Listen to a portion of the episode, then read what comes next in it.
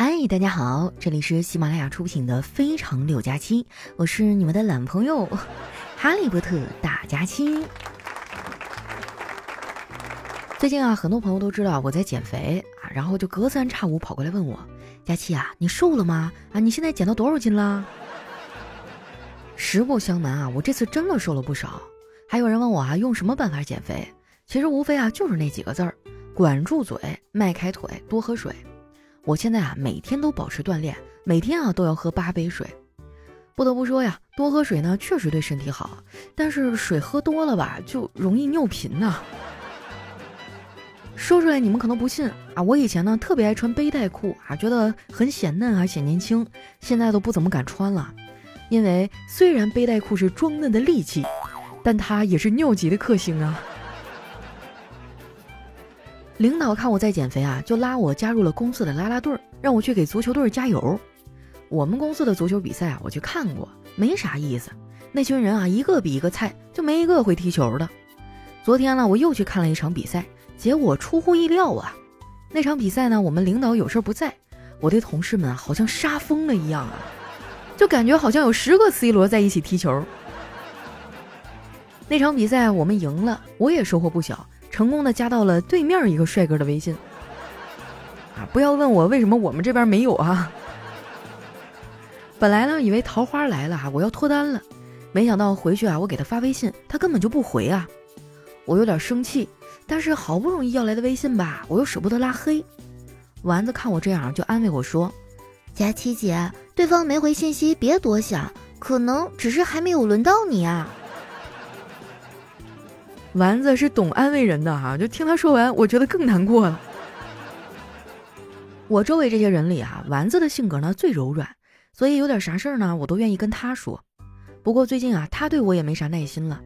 以前的安慰我啊，还会摆事实、讲道理、分析情况，然后提出自己的建议，并且给予积极的鼓励。最打动我的是啊，最后他会表明态度，承诺自己会一直陪着我走下去。现在他安慰我呢，就特别敷衍。一般啊都是跟我说，佳琪姐，你再忍忍吧，再过五十年你就死了。话糙理不糙啊，这话仔细琢磨一下还是有点道理的。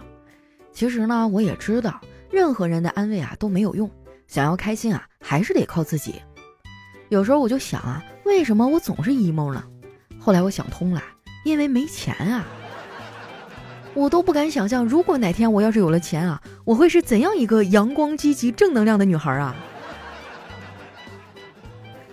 不过话说回来了哈，虽然我不够积极阳光，但是还算正能量。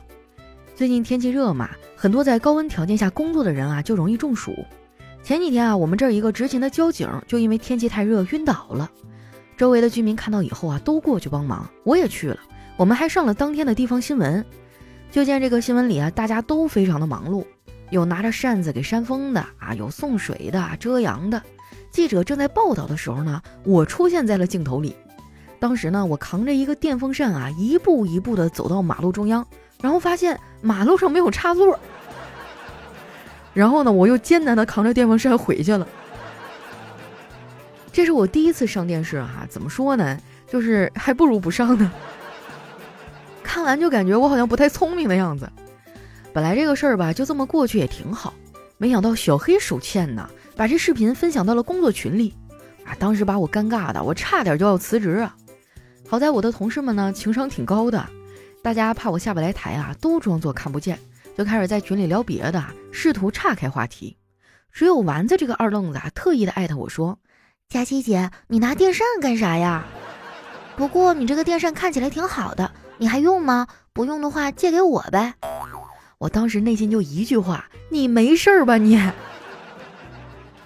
看我没搭理他，丸子就自己找台阶说：“佳琪姐，最近老是跟你借东西，我都有点不好意思了。”我就礼貌性的回复说：“啊，没关系啊，想用啥你随便用。”丸子说：“还得是我佳琪姐呀，格局就是大，要不然我一会儿去你那儿多拿点东西，然后就放我那儿算了。”以后等你用的时候过来拿就行。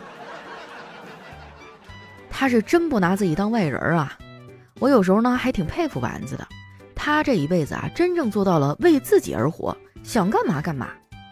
最近呢天气越来越热，他觉得长头发不好打理，就去理发店啊把头发剪成了短发。我陪着他一块儿去的呀。剪完头发之后呢，丸子非要拉着我去他们家吃饭，哎，我就跟着去了。到家之后啊，叨叨看到丸子的发型，有点不高兴，说：“挺好的长头发，干嘛剪这么短啊？你剪头发怎么也不跟我商量商量啊？”丸子冲他翻了个大白眼，说：“不会说话就别说。再说了，你的头顶都秃成什么样子了？你跟我商量过吗？”这句话怼得好哈，他又不是叨叨的附属品。剪头发这种事儿本来也不用报备啊，我觉得人呐就应该像他这样活得洒脱自我一点，天天为这个想为那个想的，到头来唯独忘了为自己想。这人啊，你首先得是他自己，然后才能考虑到别人呐。反正我现在啊，基本上就是谁我也不惯着。然后呢，我的性格也发生了很大的变化。小时候胆子小啊，碰见精神病我都是躲着走，没想到长大了我自己就是。叨叨可能也意识到啊自己这话说的不对，就没有再接茬，一头扎进厨房去做饭了。有句俗话说得好啊，这个夫妻哪有隔夜仇啊？这吃饭的时候呢，他们俩就又恢复到了恩爱的状态。丸子啊一边给叨叨夹菜，一边呢对他灵魂拷问，就听他说：“亲爱的，老实说，你到底是喜欢漂亮的女孩啊，还是喜欢聪明的呀？”叨叨深情地说：“宝贝儿，我对他们都没有兴趣，我只喜欢你呀。”这话乍一听吧，就好像还挺浪漫，但仔细一琢磨，又总觉得哪里不对。不过说实话，叨叨算是不错的了，最起码呢，他还会配合丸子说几句情话。我估计啊，可能是因为还没结婚，结了婚的男人啊，基本上就不会再说什么甜言蜜语了。就拿我哥来说吧，结婚前骚话一大堆，结婚以后呢，就变沉默了。只有我嫂子要花钱买东西的时候啊，他才会小声的逼逼几句啊，表示反对。前天呢是俩人的结婚纪念日，我嫂子啊相中了一块小巧秀气的高级手表，得一万多块钱，她就让我哥买过来当结婚礼物送给她。我哥看了看那块表啊，说：“哎呀，这表针太细了，你的眼睛又不好，这不太合适吧？”我嫂子淡淡的说：“没关系啊，只要别人眼睛好就行了。”我哥是被说的哑口无言啊，最后只能乖乖的买单了。那句话怎么说来着？一物降一物，卤水点豆腐。我嫂子啊，算是把我哥给准准的拿捏了。不瞒你们说呀，我哥没结婚之前那是天不怕地不怕，在外面当老大就算了，回家还总欺负我。有一次啊，我被欺负哭了，惊动了我爸。我爸了解了一下来龙去脉，然后把我哥啊结结实实的揍了一顿。我哥被揍得哇哇哭啊，一边哭还一边说：“爸爸，当年家里穷，为什么还要生二胎呀？”我爸说：“我本来呢是想再给你生个弟弟的，当年你个子矮，怕你今后受欺负，没人帮你报仇，所以才要的二胎呀。没想到啊，二胎是个丫头。”我哥听完还有点感动：“爸，这想法是谁告诉你的？”我爸说：“看《水浒传》呢，那武大郎要不是有个兄弟，死的多冤呐。”我爸这个脑回路啊，真的是跟一般家长不太一样。说实话。我们家老头还挺爱我俩的。以前我小不懂事儿，有时候呢会嫌弃我爸，觉得他又黑又瘦，还没有文化。现在我长大了，反而觉得自己越来越像他了。说出来你们可能不信啊，我感觉我这个老赵家的血脉好像已经觉醒了。现在的我啊，开始爱听凤凰传奇，开始相信周易算命，每次出门呢会不自觉的去拍花啊、拍树啊、拍云呐，开始喜欢金色的首饰。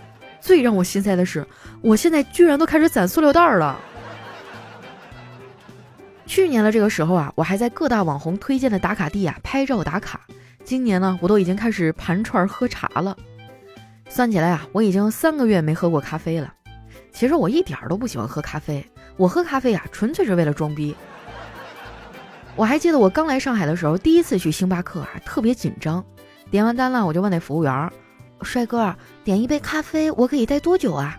那服务员说：“呃，直到你对拍到的照片满意为止。”在星巴克待久了哈，总会遇到搭讪的人。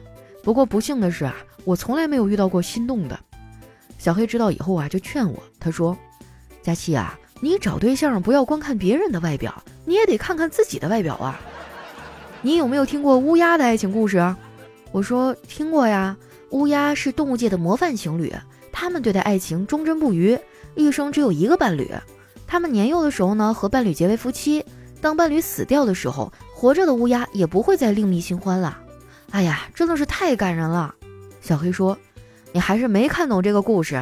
其实这个感人的故事啊，告诉我们一个道理，那就是两个丑的人啊，相遇就是缘分，凑合凑合得了，不然啊，谁也找不着对象。”这小黑以前是学解剖的吧？这也太扎心了，一扎一个准儿。你说我为什么会有他这样的朋友啊？我得反省一下子。那说到这儿，我想问一下大家啊，就你们的身边有没有这种损友啊？他人倒是也不坏，但是每回跟你聊天的时候吧，你总想一拳把他给闷死。如果有的话，也欢迎大家把你们发生的糗事呢留在我们节目下方哈，多留言多点赞，没事分享一下咱们的节目链接。最重要的是哈，一定记得把你们手里的免费月票给我们送一送。那很多小伙伴啊不知道月票在哪儿，其实特别好找啊啊！你把手机点亮，在这个手机播放页面节目专辑名字的下面有一个斜着的票字儿，哎，左边是一个星星啊，那个是收藏，再往前是一大拇指，那是点赞啊，点进去就能领月票和投月票了。签到和收听节目呢，都能领到免费月票。拜托各位哈，这个动动小手帮我们投一投哈，谢谢大家。那今天节目就先到这儿啦，我是佳期，期待你们的留言，我们下期节目再见。